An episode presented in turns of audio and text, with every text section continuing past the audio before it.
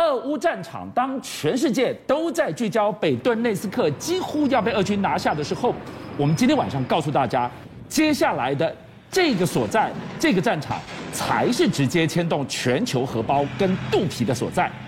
当俄军从乌东腾出手来，接下来扼控黑海出口的乌南将成为重中之重。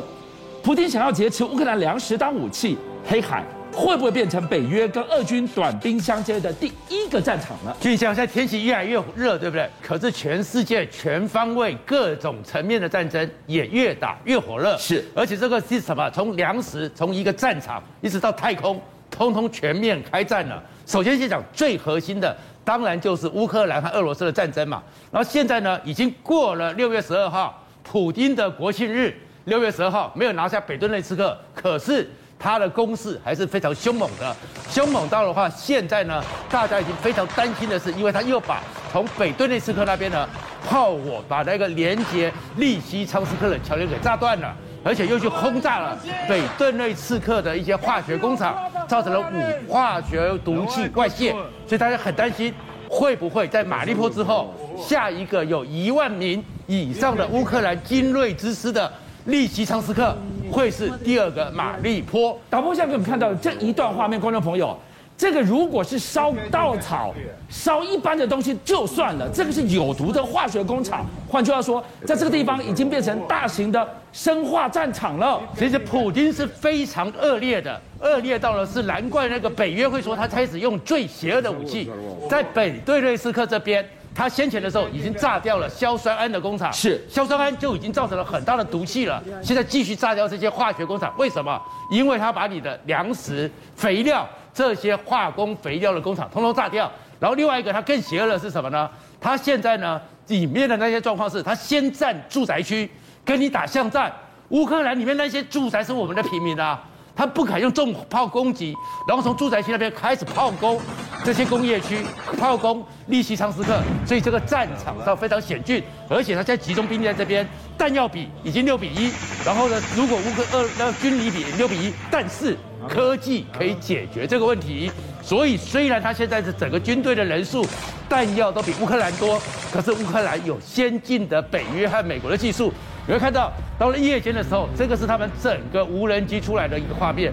下面呢有人在跑，然后上面就是投弹，精准的又把俄罗斯的军队给歼灭。为什么？无人机又配着热血相仪，然后非常精准的开始去阻止你俄军继续的凶暴。可是普丁更凶暴了，凶暴到什么程度呢？因为他现在是打粮食战争，要逼全世界因为粮食而妥协。所以呢，你会看到是什么？又在赫尔松附近呢。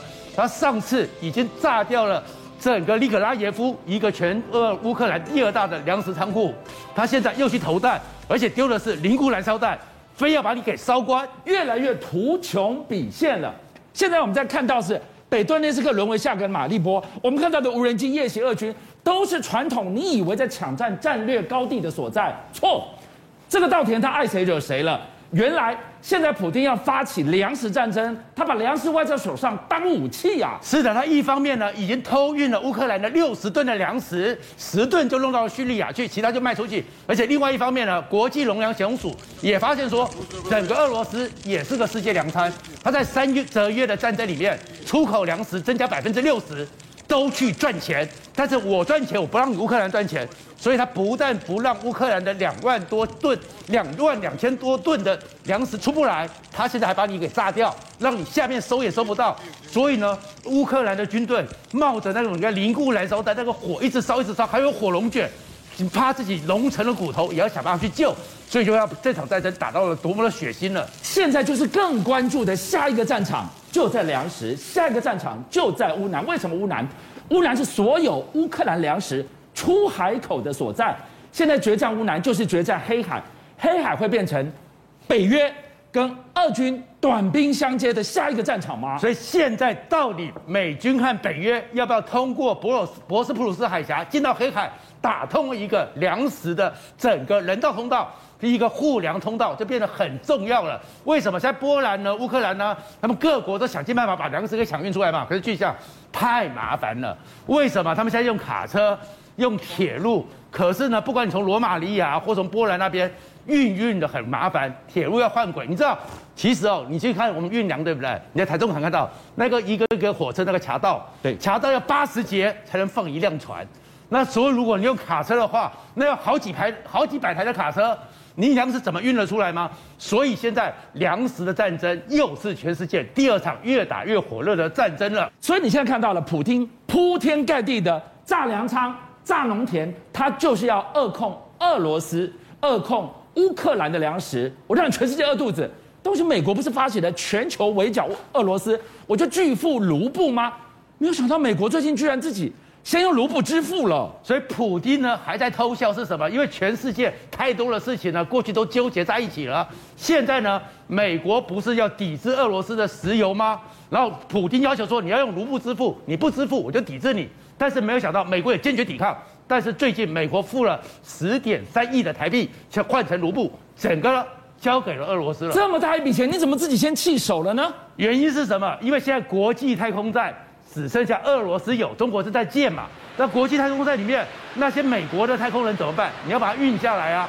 那怎么办呢？美国也只好为了人命嘛，太空人是多珍贵的人命资产，多珍贵的人类资产，所以呢，交给一个第三方叫做公理太空这样个民间的公司去付款。所以普丁在这个部分，因为他拥有目前全世界唯一在运作的国际太空站，开始在太空站。也开始跟你美国针锋相对，占你美国便宜了。而且，其实这个科技战、太空战还打到什么程度？最近的时候，中国神舟十四号不是也发射上去了吗？是。下一个太空站是中国的，而且更麻烦是什么？神舟十四号还用王心凌的《爱你》当背景音乐在这边捧了。那美国怎么办呢？美国现在 NASA 都开始没那么多钱，而且美国最近呢找了一家阿斯特拉的太空一个公司发射，其实很小。气象侦测卫星，没想到这个技术呢不好，不太好，进来呢刚开始还在实习就没有成功，就损失了。可是不重要的是，因为美国的策略跟他们两个国家完全不一样。这两个国家用举国之力，美国告诉你我长技于民，用民间的能力。所以呢，你看又有一个阿斯特拉，我们先前也知道有伊隆马斯克，我们也知道有 SpaceX，我们知道有蓝色起源，我们知道有维珍妮，现在。美国又有一个在莫哈韦基地，加州那边，我们中华民国也上阵了。其实不叫中华民国，而是最大的双体飞机洛克，它简写叫 ROC，刚好是我们中华民国的简写。这一架飞机它长得好特别啊，它它的功用是什么呢？它是全世界最大的双体机，就像它拉起来之后，其实它大到什么程度呢？它有六颗。波音飞机的那个引擎是，然后它现在是可以飞到五千八百多公尺，以后它要飞到平流层。那平流层我飞上去之后，我那些太空船到了那边之后，一个动量不灭，我这么大的飞机，然后一个太空船一打出去的时候，它的速度会更快，就跟极超音速飞弹概念是一模一样的，就直接的飞到太空去。然后另外一个状况是，当我这样子的时候，随便的从机场起飞，我就把你送上去，我在太空上就可以源源不绝。然后另外一个呢？美国呢，就是跟你这长技于民之外，让民间的很多公司可以来帮忙之外，还有的开始又是打国际联盟战争。所以国际联盟战争里面呢，他现在跟北约、跟欧洲当然合作，还有一个关键国家也加进去了，谁叫做日本？日本在这个太空大战扮演什么角色？日本其实发射卫星能力很强，鹿儿岛的太空中心其实常常发射很多卫星的嘛。但是日本更厉害是什么？日本的技术跑到了一个他们叫做。光敏数子，我们到时候送到太空去，我们需要很多卫星嘛。但是卫星的时候，你要张开叶片，把天线张开，你这个东西是很困难的。可是日本呢，可以在太空中里面直接用光敏树脂 3D 列印之后，紫外光、太阳光一照射，立刻形成，就像你们看到那样一个又轻又薄又大、接收能力又好的卫星天线就出现了。所以呢，跟日本结合的话，以后呢，我送上去一台 3D 列印机，我那些卫星可以送很多颗。你需要这些很庞大几公尺以上的卫星，光那个天线呢，没有关系，日本做给你，日本帮你在太空中直接 3D 列印做给你，直接天线坏掉，天线耗损，我不用再。大费周章从地上送上去，从地球送上去，直接太空列印啊！直接太空列印了。所以整个美国告诉你说，我现在是被你吃点小豆腐，是因为你们国家之力欺负我。但是我转向国际合作，我转向长期移民，而且后面呢还有更先的是，中国说在二零三五之前要跟俄罗斯，你看中俄一直是结在一起的吧？要在月球南极设立月球太空站，是月球研究基地，要宣布月球是它的领土。那美国也要重返月球，这下月球变成下一个战场喽。所以抢在中国前面怎么办？他现在不急着先去登陆月球，因为他早就在一九六九年登陆过了嘛。是，他现在呢开始是我以后快速的运输，我快速的建成一个地球到月球的高速公路。我在这个近月的低轨卫星高轨的轨道上，我建了很多太空站，所以我有整个卫星刚刚用的 ROC 洛克飞机打上去之后，到这边这第一棒，第一棒，然后你那个补给什么状况，运载再往后面飞，是就好像我们在高速公路一样，开着快车一站一站的休息站，一站一站，最后抵达月球，抵达月球把它送上去，直接就把它 set up 起来。是我不要让你中国抢这么快，而且另外一个抢火星更快是什么？现在正在一个招标比图，所以通用啊这些公司都来参加。招标什么呢？核动力、热核力的引擎。我们到现在火箭要打上去，你还是用液态燃料嘛？对。那液态燃料里面你还要很多的液态氧，所以你的体积占很多，重量占很多，效率变很差。如果我用热核动力、核动力状况上去的话呢，我的燃料减少了，我的推力增加二到五倍，最重要的是我再运量。增加不知道多少倍，到时候太空公高速公路比你现在整个嫦娥八号都还快很多。邀请您一起加入五七报新闻会员，跟俊相一起挖真相。